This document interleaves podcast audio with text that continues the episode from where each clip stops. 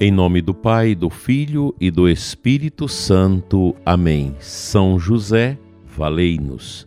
São João Bosco, rogai por nós. Querido e amado ouvinte do programa Oração da Manhã, hoje, 31 de janeiro, último dia do primeiro mês deste ano de 2024, está passando muito rápido. Nesse dia de São João Bosco, que Ele nos ajude a compreender a juventude do nosso tempo, tão machucada, tão ferida, tão esvaziada dos valores. Sequenciando nossas meditações sobre o corpo místico de Cristo, livro, obra magnânima do bispo Fulton Sheen, na página 93. A teologia do corpo místico que representa o Cristo glorificado como cabeça da Igreja, é uma teoria baseada em fatos? Quanto aos que podem duvidar, lembrem-se da conversão de São Paulo. O fervoroso hebreu dos hebreus tomou-se por um ódio funesto de Cristo e das coisas cristãs. Sua primeira aparição foi exercitando esse ódio quando ainda Saulo cuidou das vestes daqueles que apedrejavam Estevão, o primeiro mártir cristão. São Paulo não era apenas um fanático, era um homem instruído, treinado por Gamaliel, e um debatedor tão poderoso que os primeiros cristãos devem ter se perguntado quem poderia encontrar para refutá-lo. Na providência de Deus já havia o desígnio de que um Paulo refutasse um Saulo. Um dia partiu em viagem para Damasco, autorizado por cartas dos rabinos a prender os cristãos daquela cidade, amarrá-los e trazê-los de volta a Jerusalém. Exalando cólera contra o Senhor, partiu para perseguir a igreja nascente era uma época ainda poucos anos distante da ressurreição e da ascensão de nosso divino Salvador. Enquanto estava nessa jornada, de repente uma grande luz brilhou e ele caiu ao chão. Despertado por uma voz como um mar revolto: Saulo, Saulo, por que me persegues? E a pura insignificância ousou perguntar o nome do, da onipotência: Quem és, Senhor? E ele respondeu: Eu sou Jesus a quem tu persegues. Isso está no capítulo 9 de Atos dos Apóstolos. Saulo estava prestes a atacar a igreja na cidade de Damasco, exatamente como o governo mexicano perseguiu a igreja no México e o governo espanhol perseguiu a igreja em Madrid. E a voz do céu disse: Saulo, Saulo, por que me persegues? São idênticos Cristo e a igreja? O Cristo ressuscitado, apenas quatro ou cinco anos depois de ter deixado esta terra, irrompeu os céus para dizer a Saulo e ao mundo que a igreja é o corpo dele que atacando o corpo se ataca a cabeça, e que ele e a igreja são uma pessoa, que assim como a língua se expressa quando o pé recebe uma pisada, mesmo, da mesma forma, quando o corpo da igreja é perseguido, Cristo é quem se levanta para falar. Na quinta-feira santa, no átrio do sumo sacerdote, o soldado acertou uma bofetada em Nosso Senhor, e Cristo assim responde: Se falei mal, prova-o, mas se falei bem, por que me bates?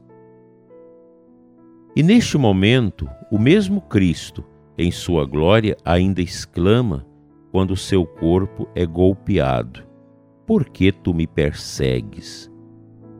O que isso tudo pode significar senão que o Calvário é prolongado além dos muros de Jerusalém e que a vida de Cristo em sua igreja se estende além das areias da costa da Galileia e do velório no cenáculo? Não admira que o Saulo, mudado em Paulo, tenha entendido tão bem a natureza da igreja. Ele também conhecia Cristo, tanto quanto os outros apóstolos, porque havia tocado no corpo dele. Veja, prezado e amado ouvinte, a importância desta consciência que a igreja é Cristo. O mistério da igreja é Cristo. Eu não sou Cristo. Você também que é filho da igreja? Não, nós não somos, mas nós estamos incorporados pelo batismo nesse mistério que é o corpo místico de Nosso Senhor. E Nosso Senhor zela pela igreja. A igreja dele nunca se sucumbirá, mesmo que haja as perseguições. Tantas perseguições como na igreja primitiva, todo o império de Roma, aquilo foi horrível. Os martírios aos milhares, como no México, um governo maçônico, triste, anticristão, que perseguiu a igreja durante tanto tempo, na Espanha, na Rússia e atualmente na Nicarágua, onde nós temos um ditador e muita gente tem vocação a ditador, inclusive aqui no Brasil. Isso a gente não pode negar. Tem muita gente que quer controlar tudo, controlar as mídias, controlar a imprensa, controlar tudo para que os seus intentos possa perseverar dentro da nação. Infelizmente. E a fé, ela é sempre perseguida.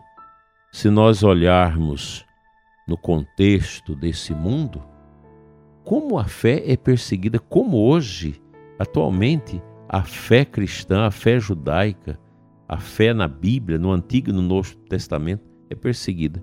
Porque o mundo pagão não gosta de Deus, não gosta dos valores que vêm da fé, porque uma pessoa que se converte a Cristo, ela passa a ter um comportamento moral diferente dos pagãos.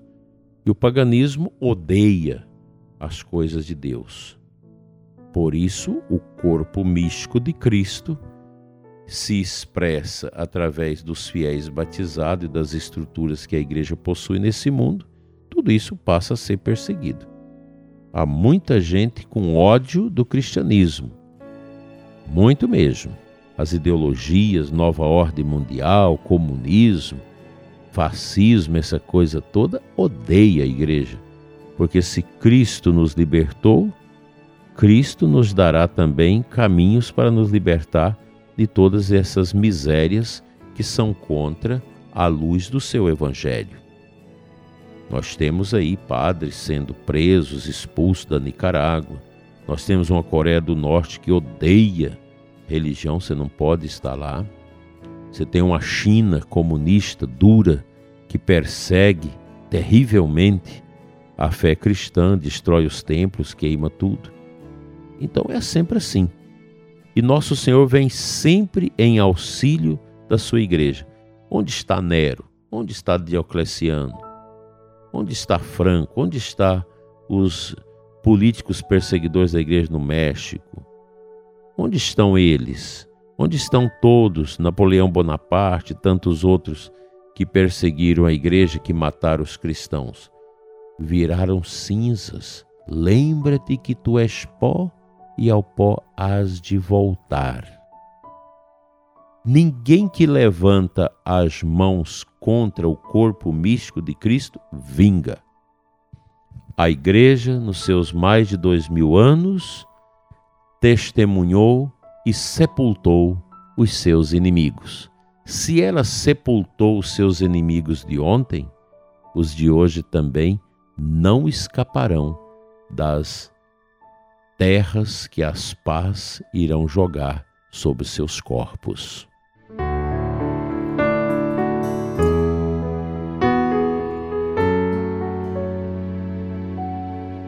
A antífona de entrada da Santa Missa de hoje é o versículo 9 do Salmo 131. Vossos sacerdotes, Senhor, se vistam de justiça e vossos santos exultem de alegria. Nós sabemos que a grande perseguição que se levanta contra a igreja geralmente é contra os sacerdotes e contra a Eucaristia. A primeira coisa que os tiranos, os ditadores fazem é proibir a missa, é proibir o exercício sacerdotal. E nesses tempos que nós estamos vivendo não é diferente. E o pior, que nos nossos tempos a perseguição à igreja também vem de dentro dela. Tem muita gente aí querendo criar uma nova igreja, querendo excluir o sacerdócio ministerial como nós o entendemos, querendo modificar o catecismo, querendo inserir postulações, compreensões, ideologias que não combinam com a verdade revelada. Aqui, meu querido Padre, você que tem mantido a sua fidelidade, olhe para frente. Não fique olhando para trás. Cumpra o seu dever sacerdotal com humildade e não dê nenhuma munição para seus inimigos poderem te detonar. Nós somos a Igreja de Cristo. Nós estamos na Igreja Corpo Místico de Cristo.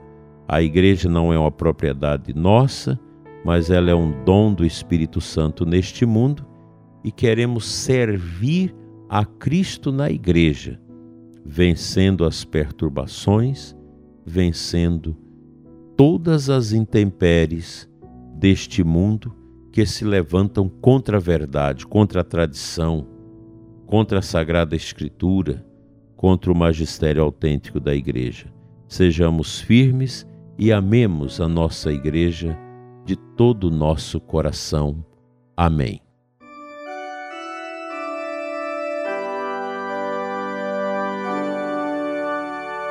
Pela intercessão de São João Bosco, que trabalhou com os adolescentes e com os jovens.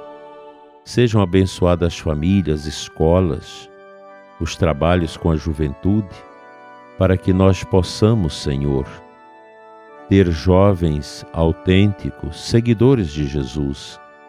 Tira os nossos jovens, ó Pai, das drogas, da prostituição, da pornografia e de todos os pecados da carne e do espírito. Fica, Senhor, com a nossa juventude e nos inspire a defender os nossos jovens dos ataques dos lobos desses tempos modernistas. Amém. Pela intercessão de São João Bosco e de todos os santos anjos de São José, seja abençoado o seu dia. Em nome do Pai, do Filho e do Espírito Santo. Amém. Até à noite, às 21 horas, com o programa Oração da Noite. Fique em paz.